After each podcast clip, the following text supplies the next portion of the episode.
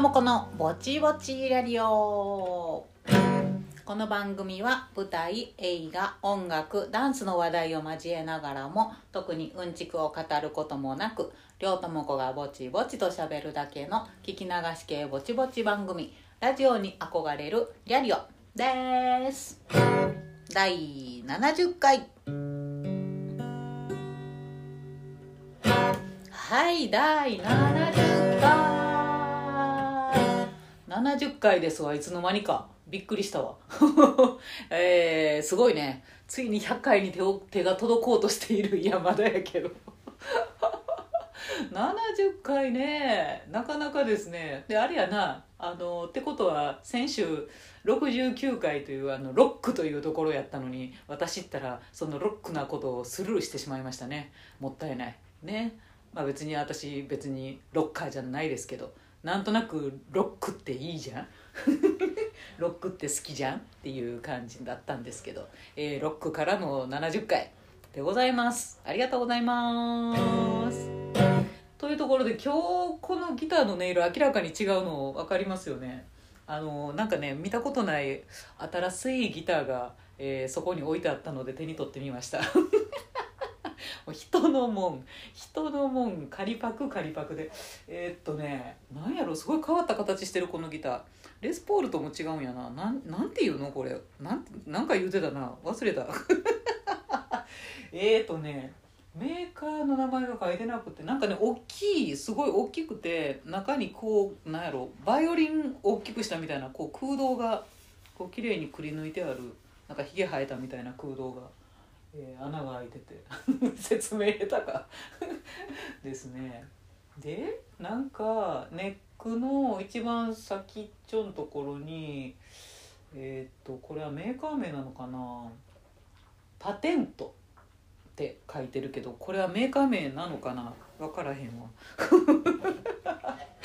なんかあのー、なんや。ネックの幅が広くて平べったくてえーと、幅が弦と弦との間にね結構間があるので押さえやすいというかあの隣とくっついて「ウニー!」ってこれ押さえたくないのに押さえてしもたら「ムニー!」ってなりにくいというかねこれいいかもしれんねなんかよく調整もされててあの原稿も高くなくてって 偉そうに自分で夫が一生懸命調整してるのにうまいこと調整できててええんちゃうの調整うまいこと言ってるねっていうやつのような気がします素人ですけど。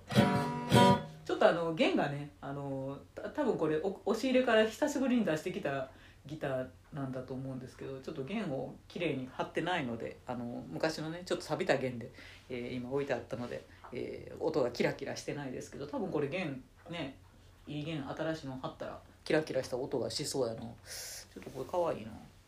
もらおうかな。あげへんよ。お前のものは俺のもの。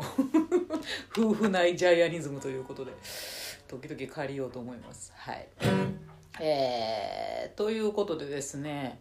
あのあこの間ねえっ、ー、とちょっと用事で静岡県の、えー、伊豆の方に行ったんですよ。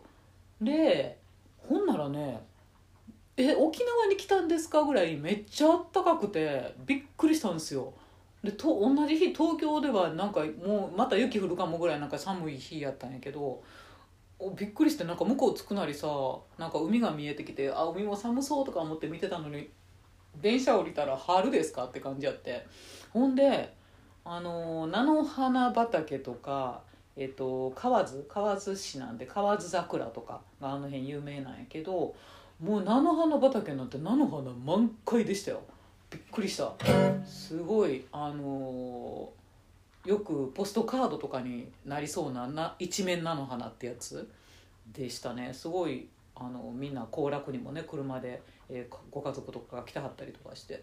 すごいびっくりした。めっちゃあったかかった。春完全に春の匂いやったもう。なんか河津桜はねなんか例年やったらもうまあまあ満開で桜祭りとかっていう時期やねんけどなんかあのまだね河津桜は今年は遅いって言うてはったな。あんまり咲いてなくて二分咲き一部か二部かって感じやった。ですわ、まあ、ソメイヨシノはさすがにねまだまだやな。開花まだやなって感じやった。ですね。にしてもあったかい。びっくりするわ。とあれやねあの太平洋側というの？太平洋の気流というのはやっぱり暖流なんやなってあったかいんやなって、えー、海なし県の奈良で生まれ育った私には全く理解のできないその暖かい理由？っていうのが。そうですね。はい。えー、ってところでですね。あお便りをね、えー、いただいたんです。えー、っとねリアリオネームゆもちさんですね。はい。えっと実は結構リャリを聞いてたりするのですが寝る前にセットするためトークテーマに行く前の枕前段の話で、えー、寝ついてしまうのでかっこ喧嘩を売ってません。褒めてます。安眠にちょうどいい落ち着ける周波数の声はてな。かっこ閉じ。毎回ほぼ聞けていません。えー、今朝はたまたま早起きをして初めて最後まで聞けました。というお便りですね。はい、えー、ゆもちさん初めて、えー、メッセージをくれましてありがとうございます。大丈夫、よもちさん。あの、あなただけじゃないです。えっと、割とね、何人かにね、言われてることで、えっ、ー、と、本当にあなたのリアリオは最後まで聞くことがどうしてもできないんだというお悩み、お悩み、ご感想の声を、えー、何人かから、えー、聞かせていただいております。どうしても寝てしまうんやと、え、最後までたどり着けた試しがななないと。いうことをね でもねあの私も含めそうなんですよあの結構最初の回とかに言うてるんですけど、えっと、これを撮った後に自分で変なとこあったら切らなとか聞き苦しいところがあったら切るとかなんかそういうの編集をねやっぱりちょっとしてるんやけどそのためにチェックで何回か聞こうとするんやけど 自分が寝てもうて 途中で寝てもうてもう最後までチェックをするのにすごい時間がかかる日にちがかかるのよ。もう私ですら催眠催眠術睡眠術催眠術にかかるんやからなんやねやろうと思って。なんやろねこれね。自分の声の周波数とは思わへんねんけど内容がどうでもええからなんやと思うねんけど。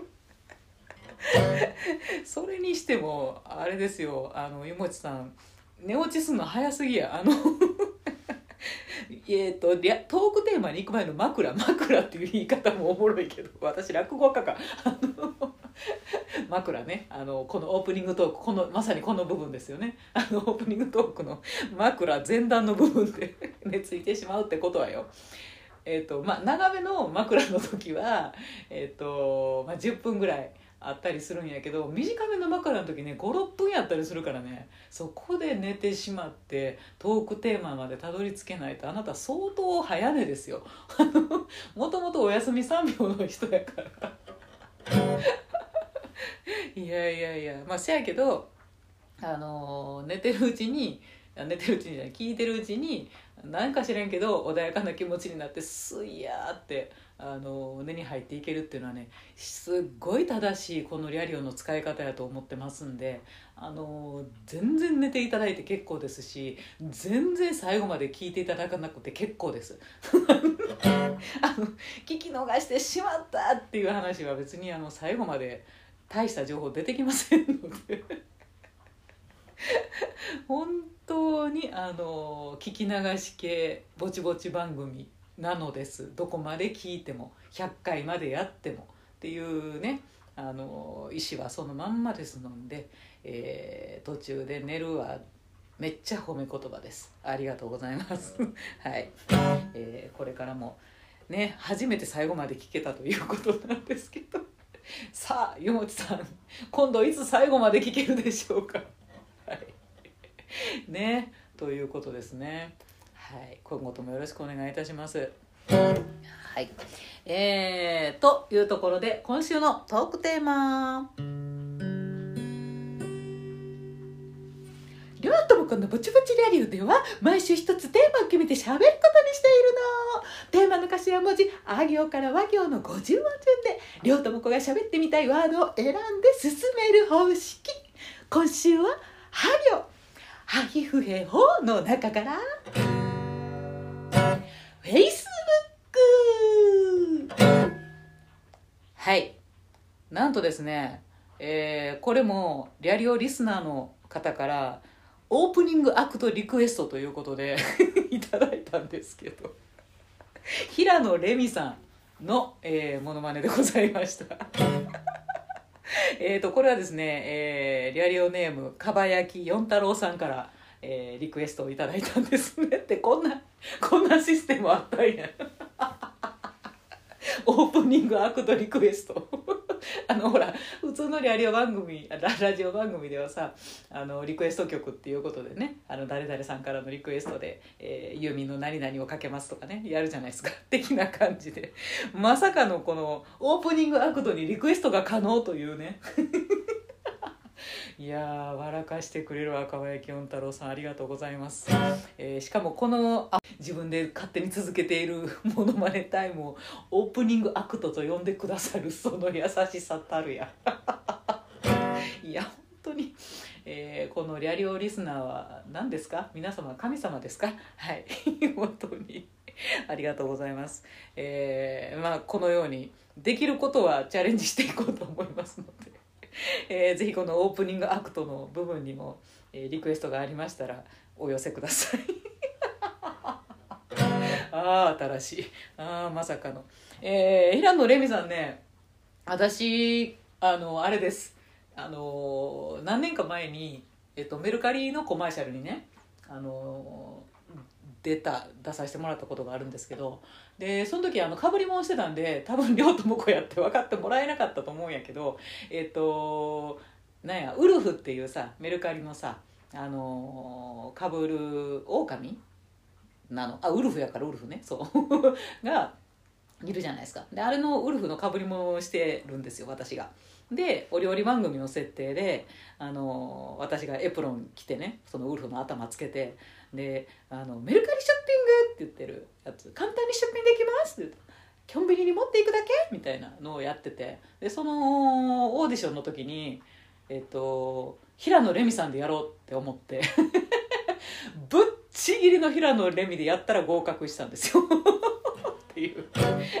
ほんで本来、まあ、その立ち姿ウルフの動きができる人と、まあ、その人があんまり多分喋れへん感じのタレントさんやったりしたらあの声は別のねナレーション会社の人に頼もうかなみたいな、うん、案もあったみたいなんやけどでもその時にあの私がね あこの人の声でもいいんじゃない？ということになって、えー、と声も私でやらせてもらったんですよ。だから本番も、えー、と平野レミです。私の中では。いやすごいあの撮影の時もぶっちぎったトーンであの喜んでもらいましたけどね「ハイテンションですね」って言って「もうちょっと抑えてもらってもいいです」っ て楽しかった。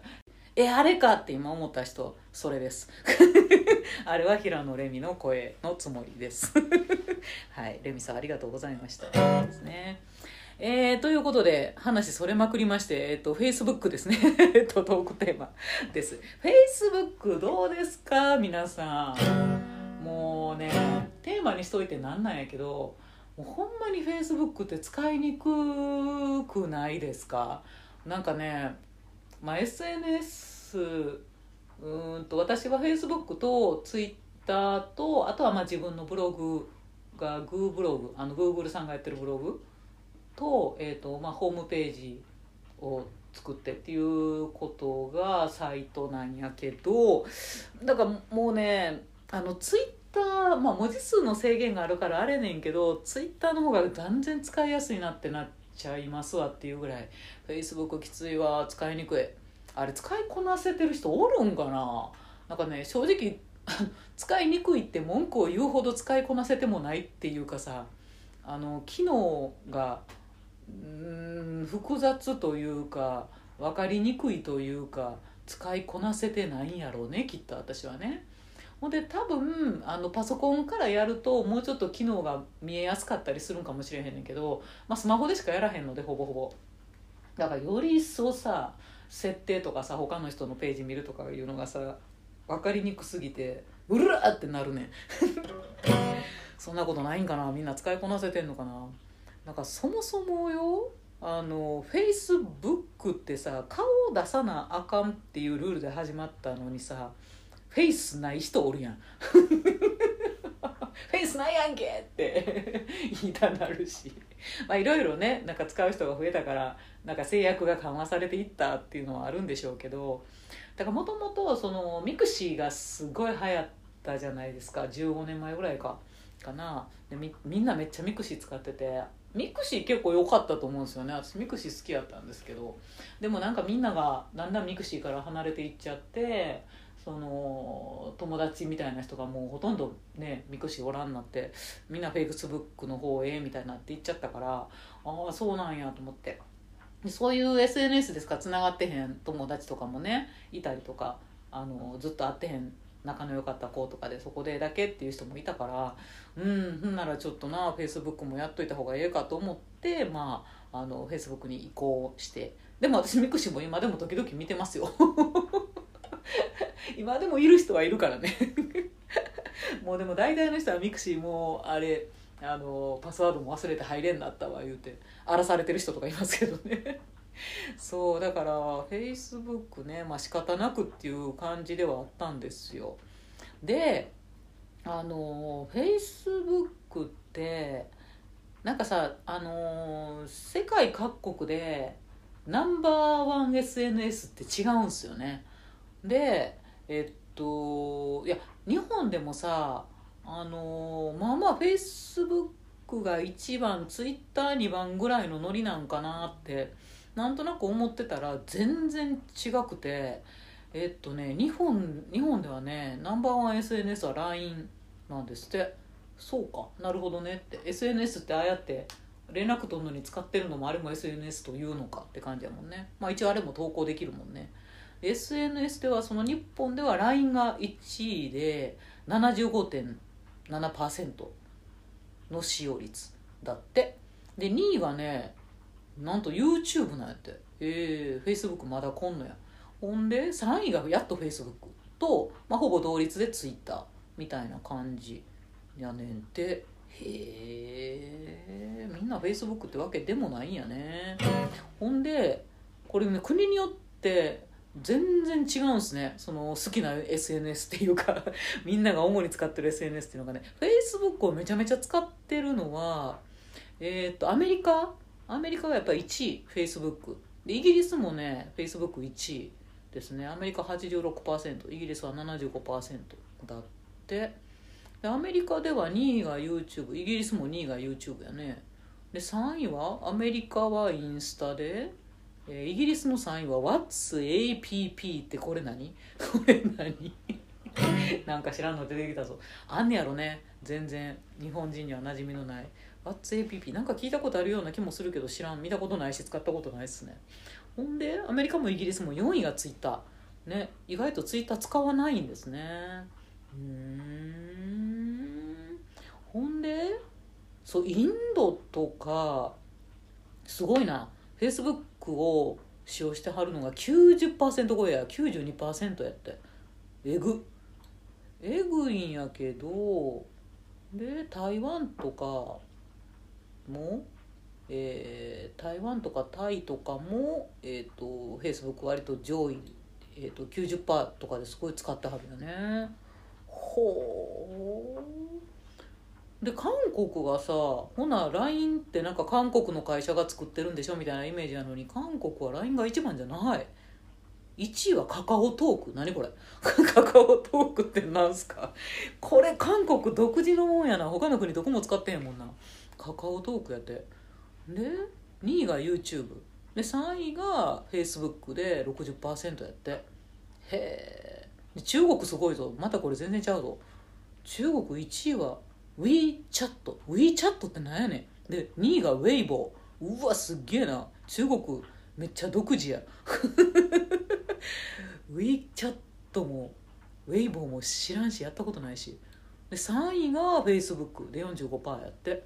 ほうインドは1位が YouTube2 位が WhatsApp 3位が Facebook やけど言うても3位言うても Facebook92% 使われてる。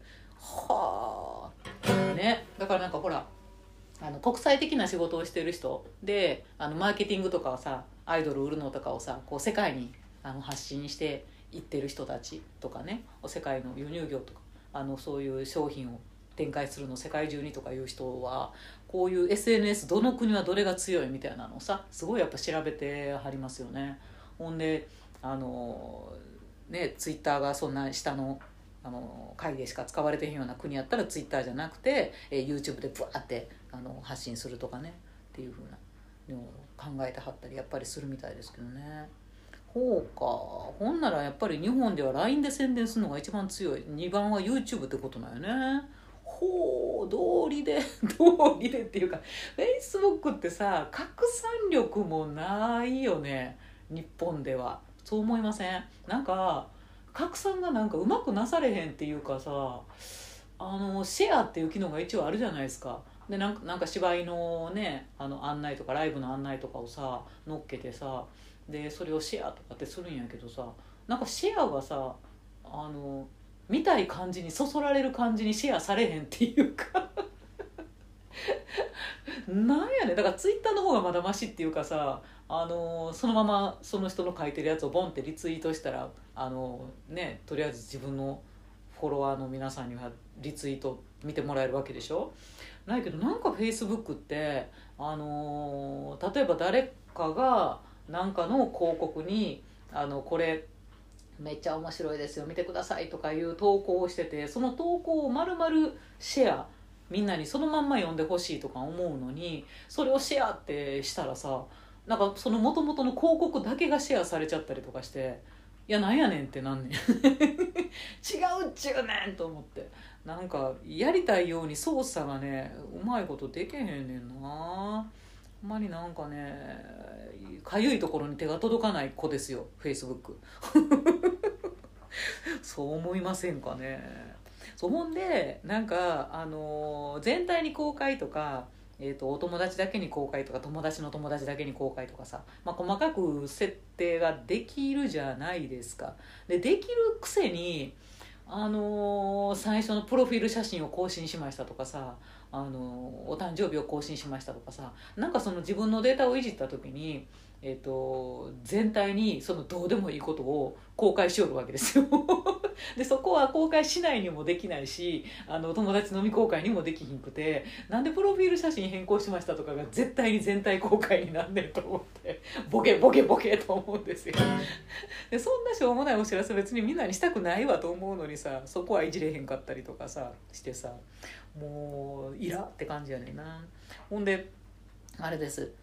あのー、まあ、投稿するのも、まあ、写真くっつけたり動画くっつけたりとかしながら投稿をするんやけど、あのー、写真は写真文章は文章みたいに多分中身でなっちゃってて写真がさ、まあ、この文章の、あのー今日大阪行きました、えっと、大阪駅の写真来た。でこのあとたこ焼き三角公園で食べました。たこ焼きの写真載せたって。そうこの文のところにこれって入れたい本当はね。なんやけどそれができひんもんやからどんどんどんどんって後に写真だけ文章の下とかにあのぶっ込んで載せるしかないじゃないですか。ほんで、まあ、写真1枚目2枚目とか注釈つけるしかないやろ。あれも気に食わへんねんな。できるやろって。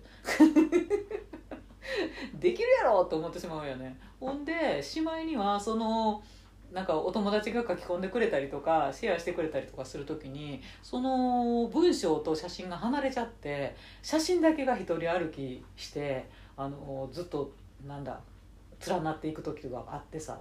いやいやこれバラしたら意味わからんようになるから写真だけ一人歩きさせんなやって思ったりするのよね。いやすげえ不便。ほんであのまあいいねとかいろいろつけるじゃないですか。であのまた見たいなと思ったりして、まあ、ツイッターとかやったら自分がどれにいいねしたとかさあの自分のところに行ったら全部見られてもう一回あこれこれそれそれって見つけることができんねんけどあのフェイスブックどれに自分がいいねつけたかとか全然分からんしでなんなら自分の友達のあの投稿もう一回見たいと思ってもむっちゃ探せへんくて。どういう順番でこれ上がってきとんねんみたいな。なんか時間順でもなかったりするしさ。なんでこの投稿めっちゃ上がってくんのに最近上げたあの人の投稿は見られへんねんみたいなさ。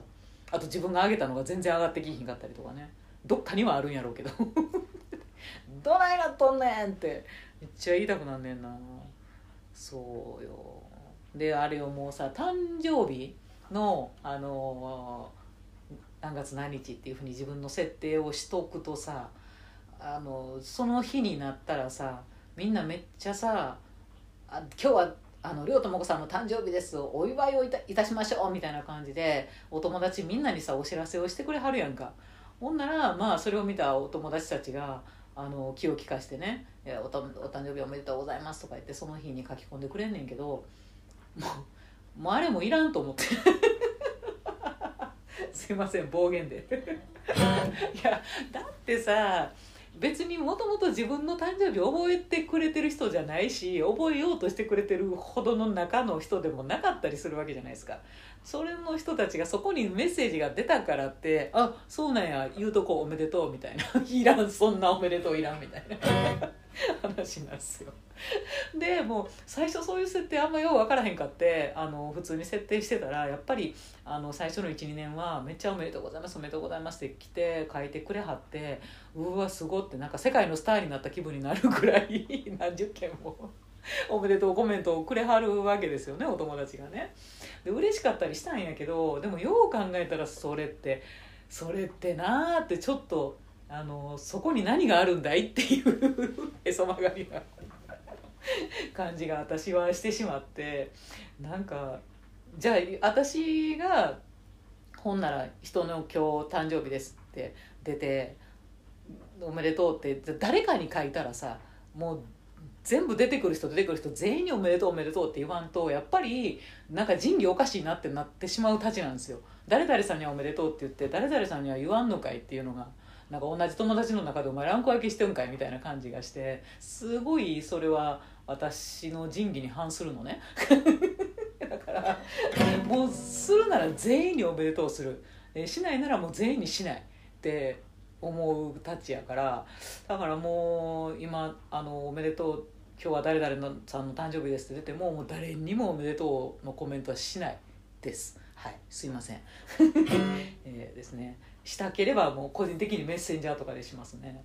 ほんでそうだからあまりにもなんかそういうようわからん気遣いをされてるような気がするっていうのもあのなんだかなと思ってもう誕生日を公開をするのやめました私フェイスブックツイッターとか別にいいじゃないですか。あの自分の画面が風船飛ぶだけで人に「今日は両友子さんの誕生日ですお祝いしましょう」なんていかへんから別に何も起こらんからいいんですけどもうフェイスブックみたいにそうやってみんなに「おめでとう」って言えみたいなのが来るのは なんだか申し訳ない気がしてもう誕生日設定を消しましたねフェイスブック、だからいいんです。あの誕生日は自分のりょうさんって何月何日生まれよねって覚えたい人だけが覚えて、えー、その時に メッセージくれたいなと思う人だけがくれればいいんですよ。それで別にねあの言ってきひんからこいつ不義理やなと思ったりせんしねっていうことですよ。ね。はい。あでもうねあのちょっとだけフェイスブックにも 好きな点というかあの気に入ってる点というのはあるんですけどあのあれですね。ちょっと前からというか何年か前からできたあの「いいね」だけじゃなくて「あの超いいね」のハートがつけれたりとか「悲しいね」とかあの何とも言えへんこうそうだねっていうなんかああいうのには大切だねって入れられたりとか。あの「いいね」のバリエーションはちょっと嬉しいですよね。なんかあのめっちゃめっちゃ嬉しい時にはねハートつけれる。あれはちょっと嬉しいっていうのがありますね。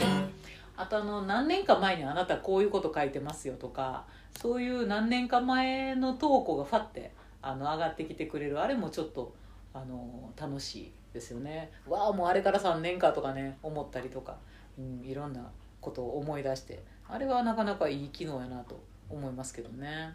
あれもどういうチョイスで上がってきてんやろ。毎回は上がってきひんや。ね。だからどれかに1個なんかいい反響があったやつは上げてきたりすんのかな。分からへんけどね。まあしゃあけどあれやな。あのフェイスブックさすがにその利用率の高いお国の人でしょうかね。不思議な友達申請来ますよね。お前誰っていう。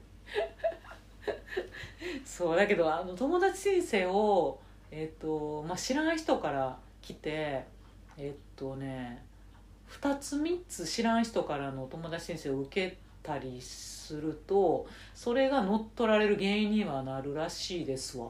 だからまああんまりこう全然知らんなっていう人をなんか申請来たからってポンって承認しない方がいいという話は聞きますよね、まあ、ちなみにあの Facebook では、えっと、私はリアルに知ってる人しか友達にはしてないですね。うん知ってる人だけやな。知らん人から来てもスルーしてるかも。丁重にご挨拶のメッセージが届けば承認しますけどね。なんかさ ほんで私あの友達っていう言葉がすごいなんか申し訳ない時があって例えばすごい先輩とか先生とかがフェイスブックに貼ってあのぜひこうつながりたいわけですよ。先生がどんなこと投稿してはんのかすごい見たかったりとかあのチェックしてたかったりするのであのぜひともあのつながりたいと思ってるんやけどその友達っていう言葉が 友達じゃ友達だなんておこがましいって思ってしまうの。あの先生であって大先輩であって友達申請って友達になってくださいっていや何を言ってんねん私はって思うわけですよ。友達という言葉がおこがましすぎて目上の人に私申請かけれないんですよ。もうアホアホでしょ。だから向こうからあの友達申請してくれはったら喜んであの承認するタイプやねんけど知ってる人であればね。なんやけどもうなんかこっちから目上の人に申請っていうのがもうその友達というネーミングがためにさあの申請できひんっていうねこのねちっちゃい心臓なんですよ。だからなんか友達っていうんじゃなくてなんかいい言い方に変えてくれへんからなんかねあの友達以外に何があんねやろ。コネクト。いやコネクトじゃない。何？つながる。なんやろな。なんかなんかいい呼び名に変えてほしいんですよね。なんか友達っていうのがすっごいおこがましくて。うん困ってます。はい、えー、というようなね、えー、コミュ障的なフェイスブックの悩みでした。はい。ですね。えー、っと次回ですね。次回のトークテーマは「マミムメモ」ということで免許ということについて喋ってみたいと思います。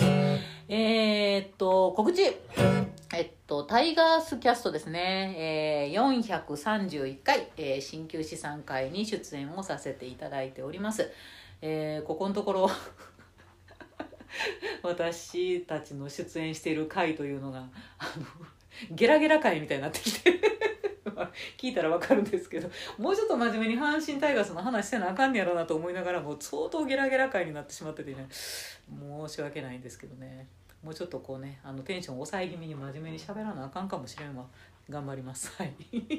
およそ月に1回ぐらいね、えー、タイガースキャスト出させていただいてますんで是非こちらもチェックしてみてください。